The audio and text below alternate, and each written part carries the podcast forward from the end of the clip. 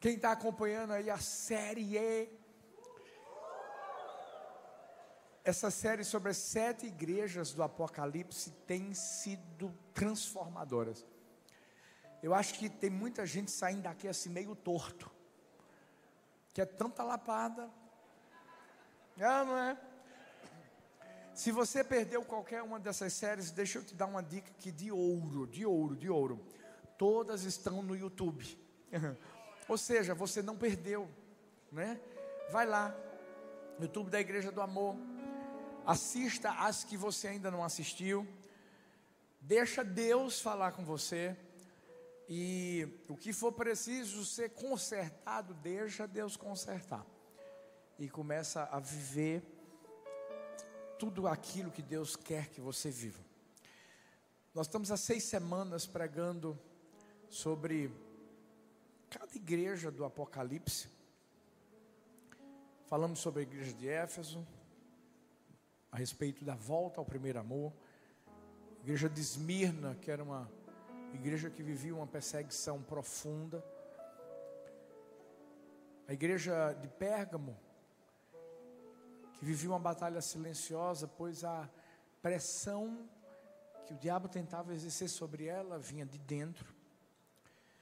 Falamos sobre a igreja de Tiatira e aprendemos a sermos intolerantes com o pecado, não tolerar o espírito de Jezabel. E no domingo passado, a igreja de Sardes, que era uma igreja que todo mundo olhava para ela e achava que era a igreja maravilhosa, uma igreja viva, mas que na verdade estava morta. E hoje nós vamos falar sobre a igreja de Filadélfia. Se você percebeu bem, cada igreja, na verdade, está é, é, é, tá localizada em uma cidade. Muitas vezes, é, muitas vezes não, agora mesmo, nesse exato momento, você vai ver um mapa. E esse mapa justamente vai mostrar né, onde cada igreja estava localizada. A gente tem iniciado sempre trazendo um contexto histórico da cidade, para que você possa também entender por que Jesus estava falando o que estava falando para aquela igreja. Em relação à cidade de Filadélfia, ela estava localizada na rota principal do correio imperial de Roma para o Oriente. Ela também era chamada de Portal do Oriente. Também foi intitulada de Pequena Atenas, pois em sua cidade, nessa cidade havia muitos templos, muitos templos. A verdade é que a cidade de Filadélfia era uma cidade que proporcionava muitas oportunidades extraordinárias. E como é que surgiu o nome? Alguns historiadores dizem que existiam dois irmãos Átalo II e Eumenes II. Átalo era chamado de Filadelfos.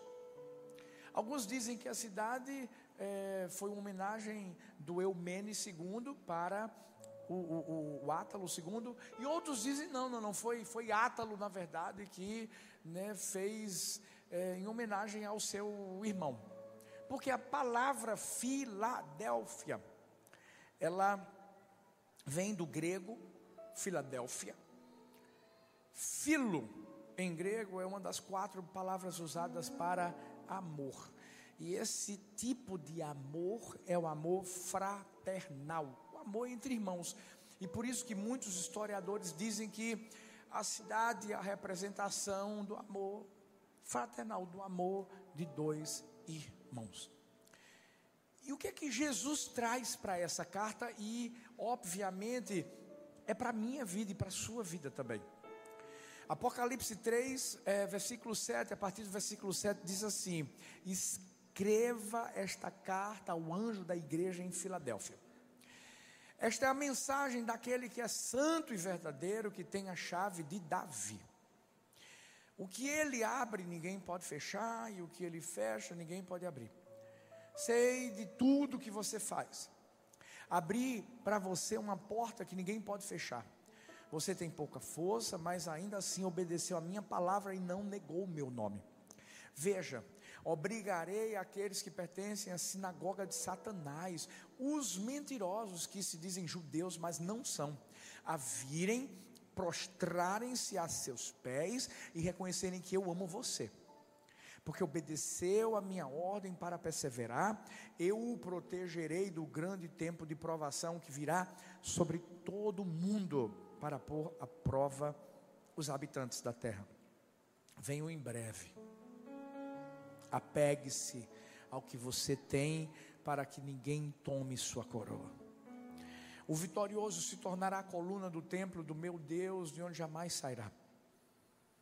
Escreverei nele o nome do meu Deus. E ele será cidadão da cidade de meu Deus, a nova Jerusalém, que desce do céu da parte do meu Deus. Também escreverei nele o meu novo nome. Quem tem ouvidos para ouvir, ouça o que o Espírito diz às igrejas. De todas as igrejas que a gente estudou até agora, somente a igreja de Filadélfia e a igreja de Esmirna receberam cartas sem nenhum teor de condenação. Nós não vamos encontrar aqui uma exortação da parte de Jesus ou algo que essa igreja precisava melhorar. Pelo contrário, essa é uma carta de encorajamento. Eu fico imaginando, na verdade, é, o pessoal lá da igreja de Filadélfia, é, ouvindo das cartas das outras igrejas e pensando: daqui a pouco chega a nossa. Principalmente porque a, da maioria das igrejas viam palavras muito fortes. Mas, para essa igreja, Deus apenas falou coisas boas. Se Jesus tivesse que escrever uma carta para mim e para você, qual seria o teor da carta? Será que seria uma carta dizendo: Meu filho, minha filha, eu estou tão feliz com você, porque você está se parecendo comigo. Feliz porque a cada dia que passa você tem quebrantado seu coração, reconhecido seus erros. Isso tem feito com que a sua vida possa trilhar esse caminho de sucesso, de bênção? Ou será que se Jesus escrevesse uma carta para mim, para você, ele ia botar para quebrar na gente? O que, que fez Jesus escrever essa carta para essa igreja? E trazer palavras tão poderosas que impulsionaram essa igreja a ser quem ela era. Pastor, o senhor está falando para mim que então a igreja de Filadélfia era perfeita? Não. Porque nunca vai existir uma igreja perfeita. Sabe, tem muitas pessoas que ficam indo de igreja igreja, igreja, igreja, igreja, igreja, igreja, igreja, porque dizem assim, ah, gente, é porque eu vou lá e aí eu vejo muita coisa errada e sabe por que você está vendo muita coisa errada? Porque a verdade é que você está lá e você está se vendo no espelho.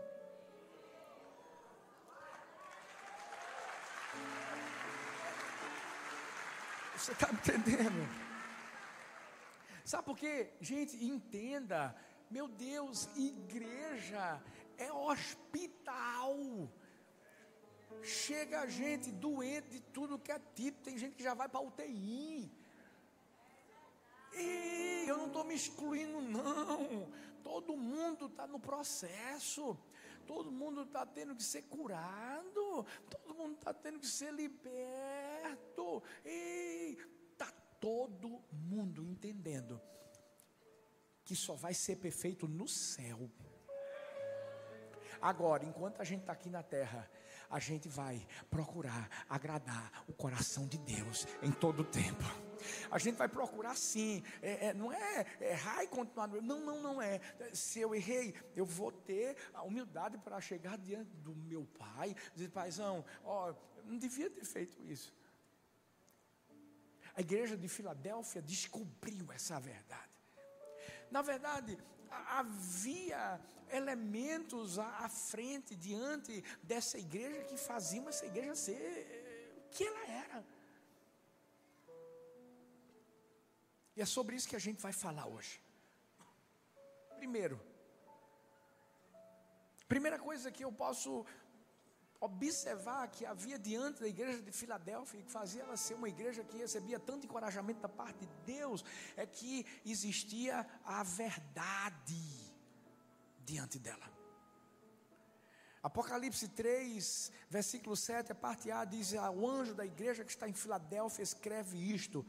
Escreve: Isto diz o que é santo, o que é verdadeiro. Eu não sei se você prestou atenção em cada série, em cada mensagem que foi pregada aqui, mas toda mensagem de Jesus para cada igreja tem uma apresentação especial. Não há nada repetido. Ele, ele, ele sempre vai se apresentar de uma forma, até porque é, é como se ele quisesse falar a linguagem daquela igreja, de uma forma muito específica, para que aquela igreja entenda. E aqui, a gente vai ver Deus falando que Ele é santo, que Ele é, é, é, é verdadeiro, ou seja, Ele traz para aquela igreja justamente uma santidade absoluta, mostrando que Ele é a própria verdade. Por que tudo isso? Lembra que aquela cidade era chamada de Pequena Atenas? Muitos templos.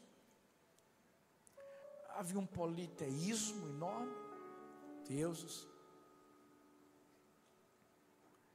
E Deus, além de tentar mostrar a verdade de que Ele era o único Deus, mostrou também que Ele era santo, uma santidade absoluta, porque naquela época havia uma sinagoga de Satanás, havia judeus daquela época que se achavam os certos, que, que eles eram santos, que, que eles eram povo escolhido, mais ou menos assim, são pessoas que às vezes estão dentro da igreja, que sabem olhar muito bem o defeito dos outros, mas não conseguem ver os seus, e que se acham os melhores.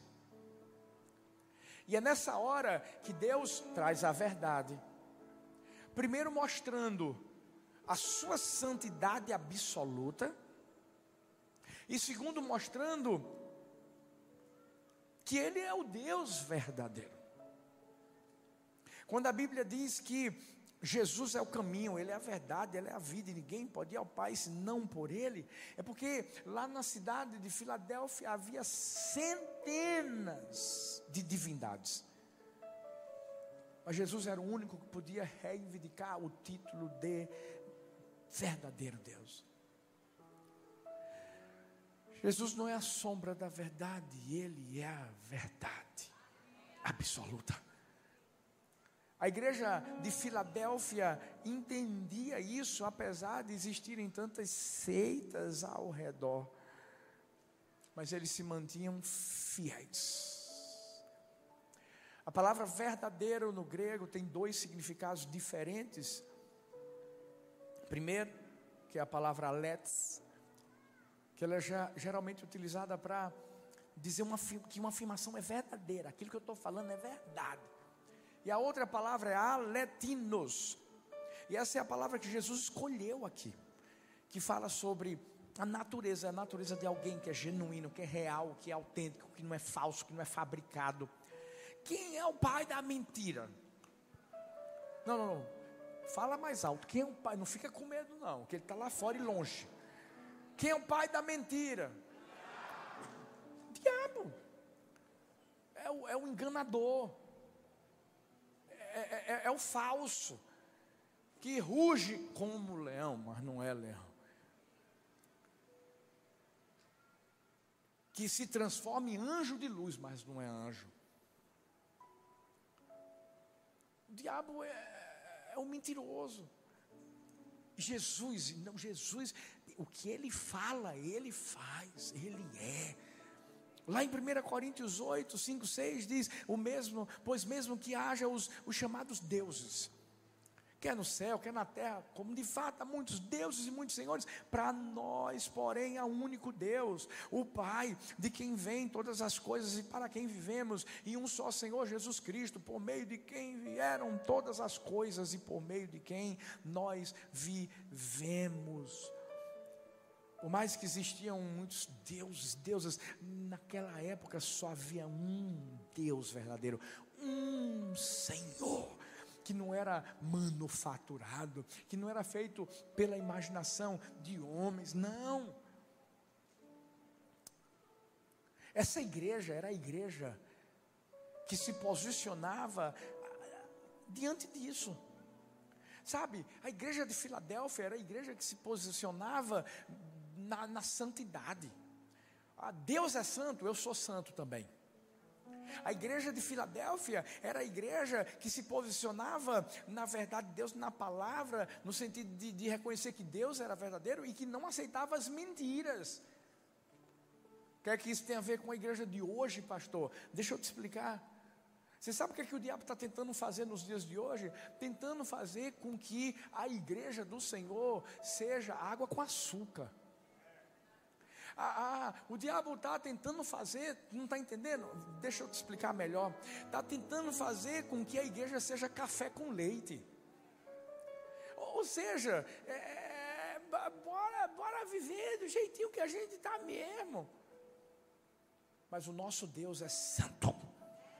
Segundo, o diabo está tentando fazer com que a igreja de hoje seja a igreja que acredita numa verdade relativa uma verdade absoluta. Qual é a verdade, então, que o diabo quer que a gente acredite? É, é, aquelas que ele diz que é verdade. Ou seja, perceba, a igreja que o diabo está tentando fazer que, que seja levantada nos dias de hoje é a igreja que rasga as páginas da Bíblia. Por isso que eu sempre falei aqui, meu amigo, Quer saber doutrina de igreja do amor? Vou te explicar qual é. De Gênesis, Apocalipse, a Bíblia toda, a Bíblia toda, tudo aquilo que está lá é a doutrina. Por isso que o nosso jargão é isso mesmo, nossa mensagem é Jesus. Não tem mais nenhuma, não, pastor. Uma palavrinha assim, mais assim de coach, com todo respeito aos coaches. Deixa eu te dizer uma coisa: a gente vai pregar Jesus. A gente vai pregar aquele que morreu na cruz por mim e por você. A gente vai pregar sobre aquele que ressuscitou ao terceiro dia.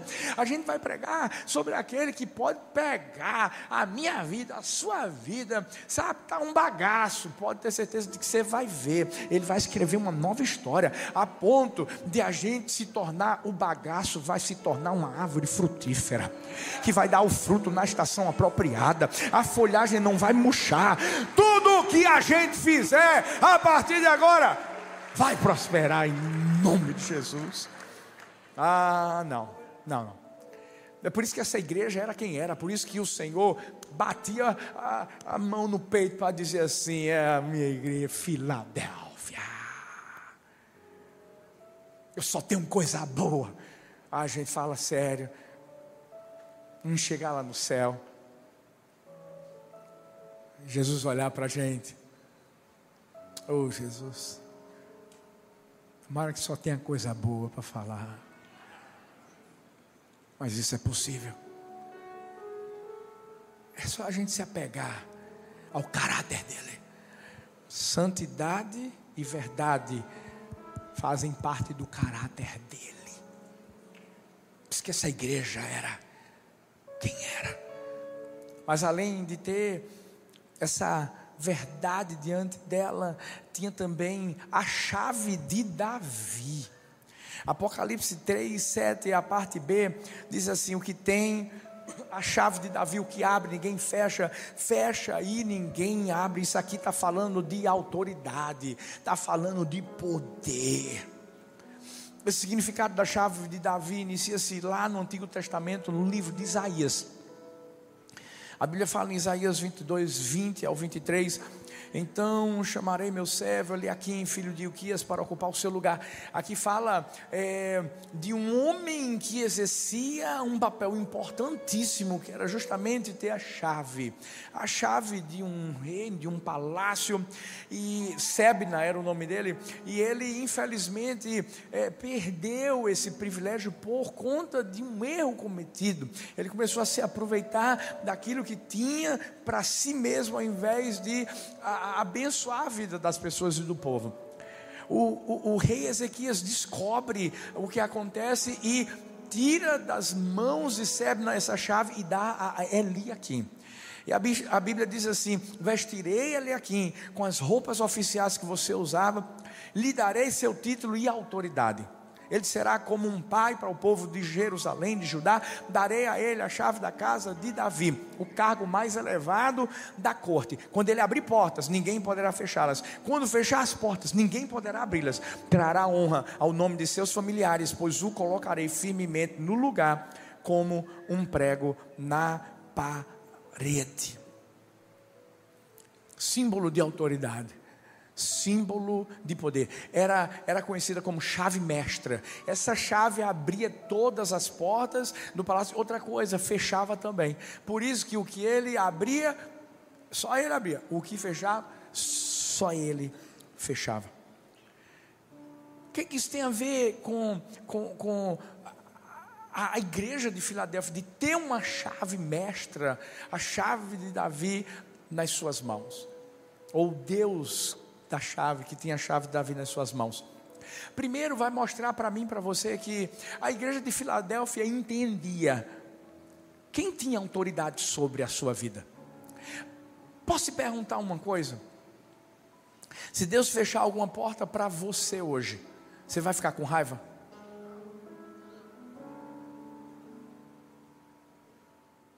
Fala sério. Vamos lá, você está namorando há Cinco anos.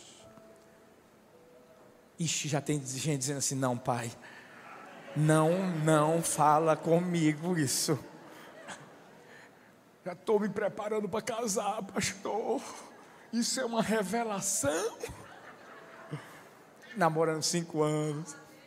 Aí Deus pega a chave e diz assim: meu filho, é o seguinte, vou, vou, vou, vou fechar essa porta.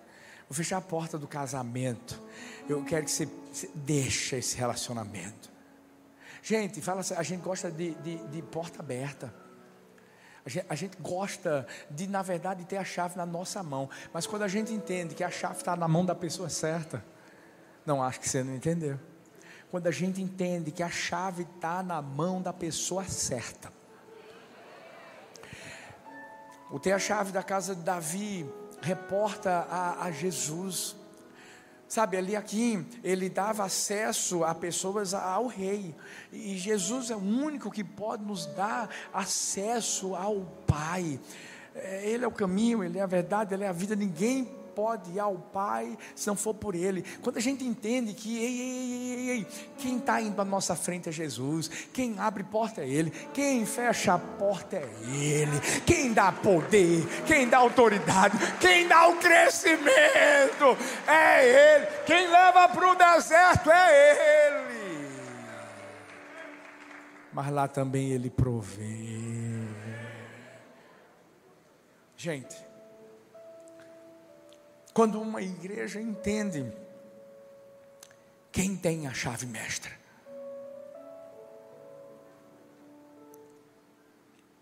Quando uma igreja entende que existe alguém que traz segurança para a nossa vida.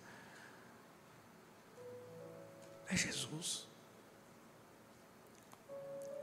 Quando eu falei que ele é, era o único que dava acesso ao Pai, fala de salvação.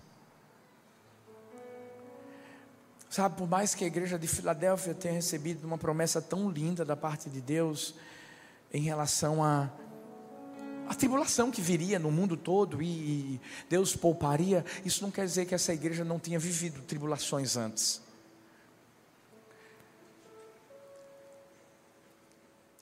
A gente está vivendo os últimos tempos, você sabe disso.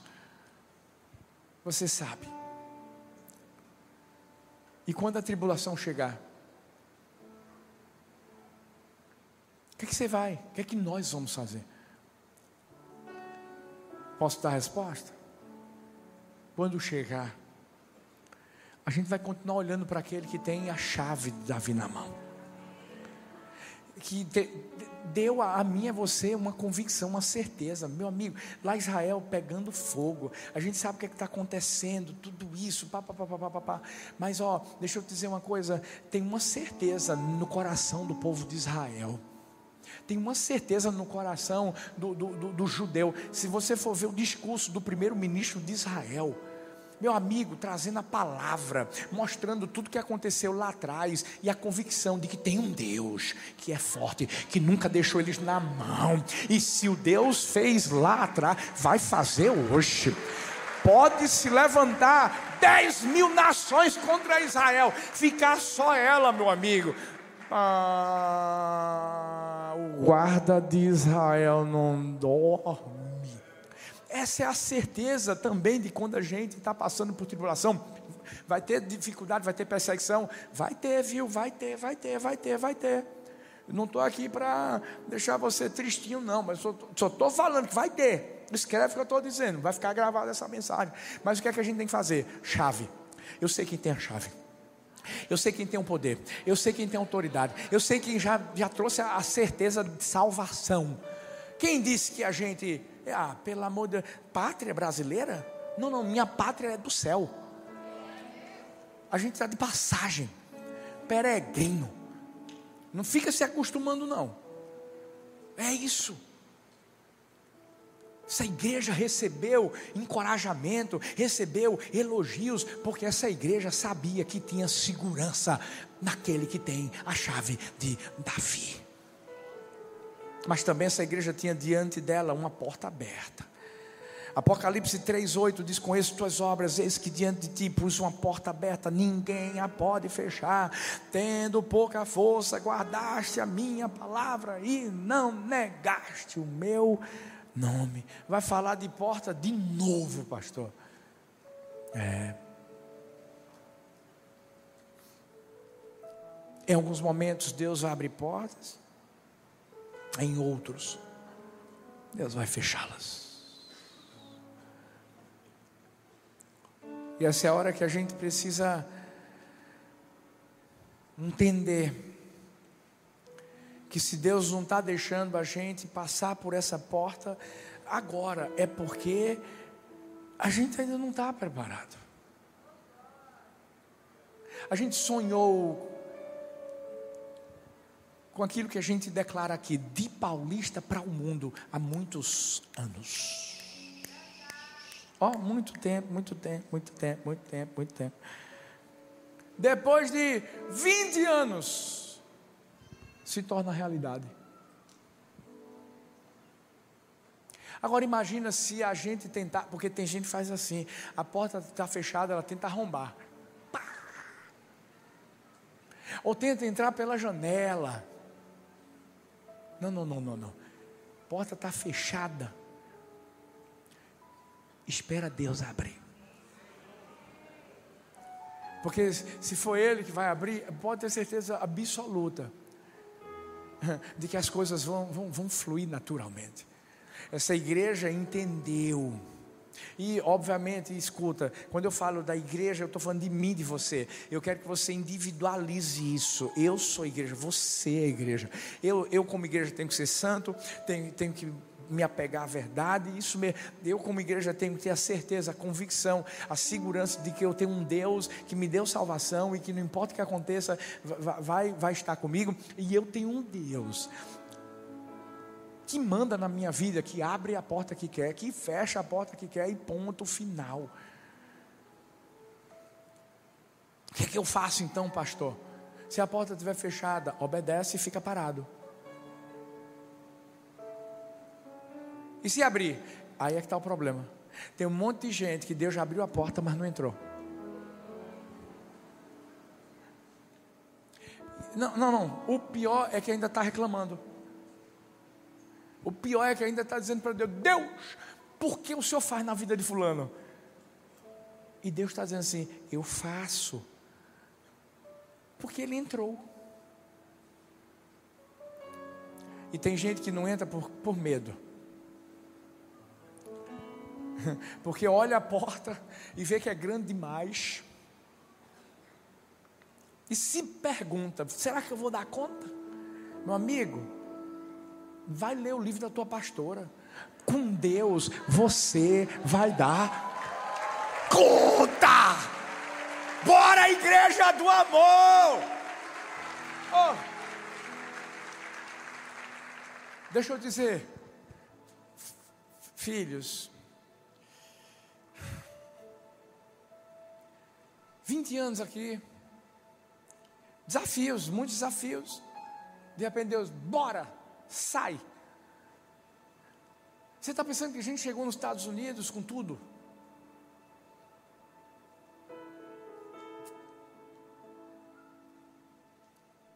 Está pensando que a gente chegou lá nos Estados Unidos, ó, bora lá, já vamos para o nosso local, vamos lá, estamos nadando no dinheiro, dólar, dólar, dólar, dólar.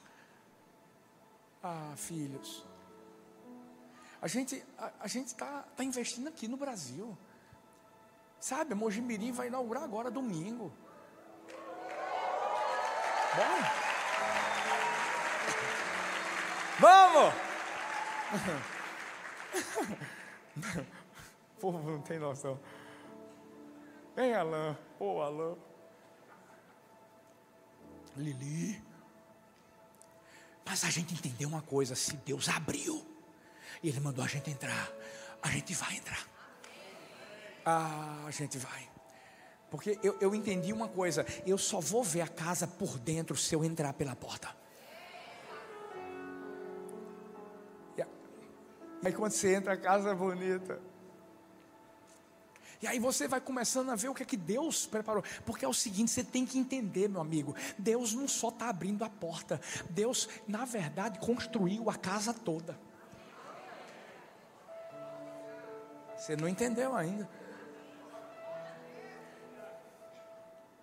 Essa igreja, meu amigo, era tão elogiada por Deus, porque essa igreja sabia que quando uma porta estava aberta, ela entrava, porque sabia que Deus ia fazer alguma coisa, independente das situações difíceis que ela enfrentou. É, a igreja só obedeceu. Faça uma coisa, sai daqui. Não entendi nada, pastor. Então entenda só uma coisa, meu amigo: obedeça.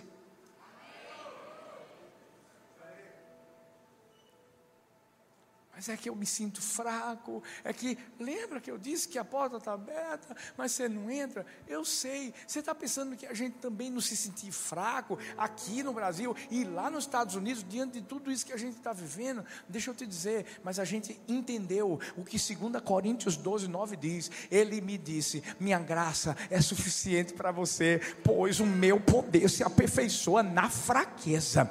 Portanto, eu me gloriarei ainda mais alegremente em minhas fraquezas para que o poder de Cristo repouse em mim. Em mim. Em você. Ah! Vai fraquinho mesmo, e tem que ir fraquinho mesmo, porque quando acontecer, tem que todo mundo entender que foi Deus, foi a mão de Deus. Verdade, chave, porta aberta. Que igreja topada das galáxias. Mas essa igreja tinha uma outra coisa diante dela: promessas de vida. Eu entendi uma coisa na vida, meu amigo: se tu tem uma promessa, agarra e não deixa ela escapar.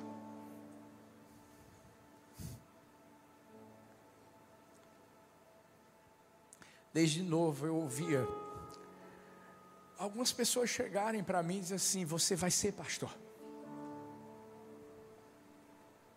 Antes de eu vir para cá, pessoas que eu nem conhecia na vida e, diziam assim: Meu Deus, eu estou tendo sonhos e eu já namorava com Talita e, e as pessoas falavam para a gente: eu, tô, eu, eu não sei, eu estou vendo multidões, multidões. E eu começava a agarrar isso no meu coração.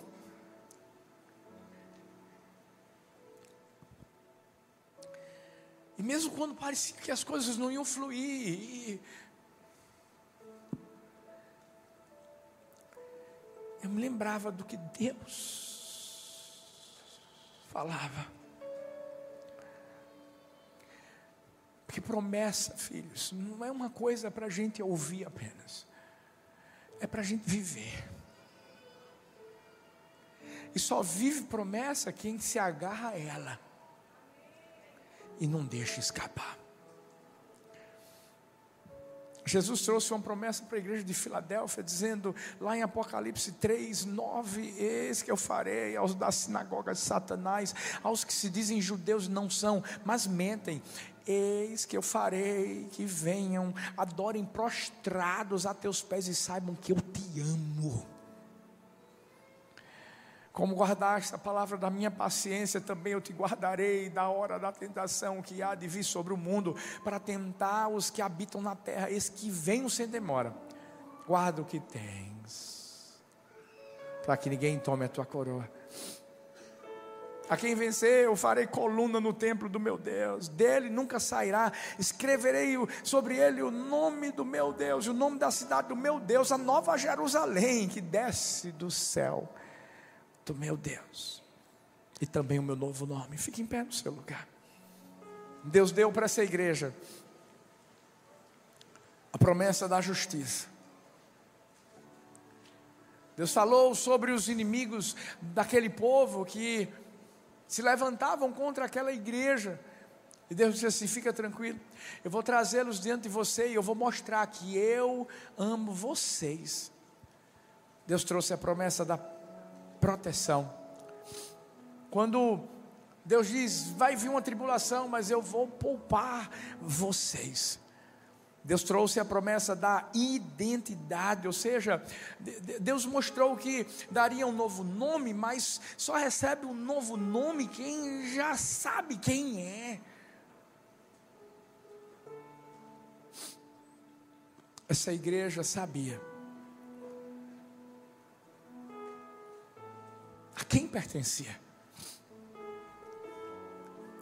Por isso que Deus disse assim: Jesus disse: pega o que vocês têm, guarda, guarda, não deixa ninguém tomar. Ninguém pegar a coroa. Essa igreja tinha uma coroa. E a verdade é que eu e você temos uma coroa. A pergunta é o que nós vamos fazer com nossas coroas. Dizem que a rainha Elizabeth, antes de ter morrido, ela dizia às pessoas: Eu não vejo a hora de Jesus voltar, de levar a sua igreja, porque eu quero, eu quero pessoalmente diante dele pegar a minha coroa e entregar a ele, colocá-la aos seus pés.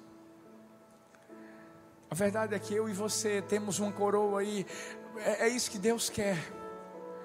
Essa coroa é para um dia dizer assim: Deus, eu te representei do jeito que o Senhor queria que eu te representasse. Eu fui um embaixador, o Senhor me deu autoridade, o Senhor me deu poder. E eu não me esqueci quem me deu a coroa. Eu não me esqueci do caráter de santidade, eu não me esqueci do caráter da verdade, eu não me esqueci da chave. Eu não me esqueci da porta que, que foi aberta. Eu, eu, eu não me esqueci de tudo que o Senhor falou para mim. E eu vivi. Eu pude ser a igreja que o Senhor queria que eu fosse. Sabe que nessa noite eu e você coloquemos o nosso coração nas mãos do Senhor. E a gente possa dizer hoje: Deus, eu sou Filadélfia.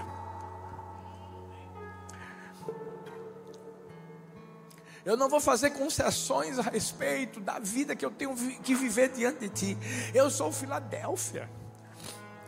Eu creio na tua palavra de Gênesis Apocalipse. Eu sou Filadélfia. Eu fui salvo. Eu sei quem tem nas mãos não só a chave de Davi, mas a chave da morte do inferno. Eu sou Filadélfia. Eu só entro pela porta que o Senhor abre. E se tiver fechada, eu fico parado. Eu sou Filadélfia porque eu obedeço a tua voz. Eu sou Filadélfia porque eu creio que quando o Senhor diz algo, ah, Deus, vai se cumprir cada promessa, cada palavra que saiu da tua boca é a verdade do Senhor para a minha vida nessa hora eu e você possamos colocar o nosso coração diante da presença dEle. Oh! E esperarmos o momento certo de um dia pegarmos a nossa coroa, colocarmos diante dos seus pés. Oh! E de lermos a carta que ele escreveu sobre nós uma carta de encorajamento, uma carta onde o nome dele vai ser exaltado na nossa vida.